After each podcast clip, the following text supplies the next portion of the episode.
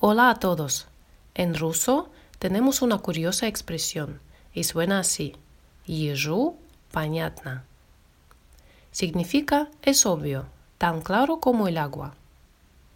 Pero si la tradujéramos literalmente, sería algo como para el erizo eso está claro.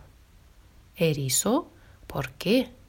Puede que esté claro para un erizo, pero ni siquiera un ruso normal y corriente conoce el origen de esta expresión. Vamos a averiguarlo. Según la primera versión, el origen de la expresión viene de un poema de Vladimir Mayakovsky, donde encontramos estas estrofas. Ясно даже и ежу, этот Петя был буржуй. El poema decía, Está claro, incluso para un erizo, que este era un burgués. Bueno, no vamos a entrar en los detalles del poema. Solo diremos que Vladimir Mayakovsky incluyó al pobre erizo en su obra solo por el hecho de rimar con la palabra bourgeois. Luego, en 1958, los padres de la ciencia ficción soviética, los hermanos Strugatsky, mencionaron estas estrofas en su libro el país de las nubes purpúreas Страна багровых туч. Y como en aquella época a los Strugatsky los leía todo el mundo, esta expresión se extendió muy rápido entre las masas y se convirtió en una frase hecha. Existe otra versión y nos traslada a la mitad del siglo XX. En la URSS existían unos colegios del tipo internado con especialidades en física y matemáticas.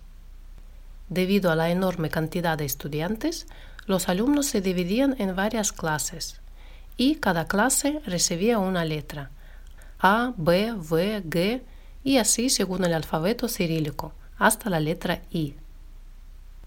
Los alumnos más dotados y con talento en matemáticas iban a las clases A, B, V, G, D y los que tenían menos talento en esas disciplinas se quedaban en las clases Y, G, I.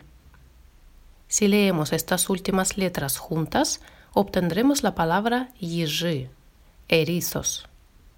Entonces, los estudiantes de estas clases se llamaban erizos, Yiji, y de ahí un estudiante, un erizo, Yosh.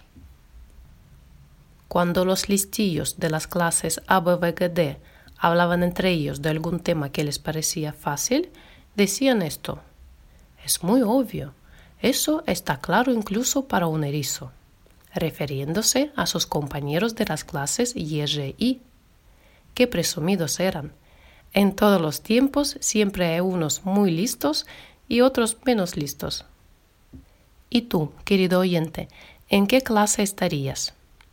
Yo, como entiendo muy poco de física, seguro que estaría entre los erizos, e incluso ahí sacaría muy malas notas. Eso está clarísimo. Это y ежу понятно. Bueno, es todo por hoy. Espero que te haya gustado el episodio. Si es así, nos vemos la semana que viene en el mismo sitio. Cuídate mucho. Пока-пока.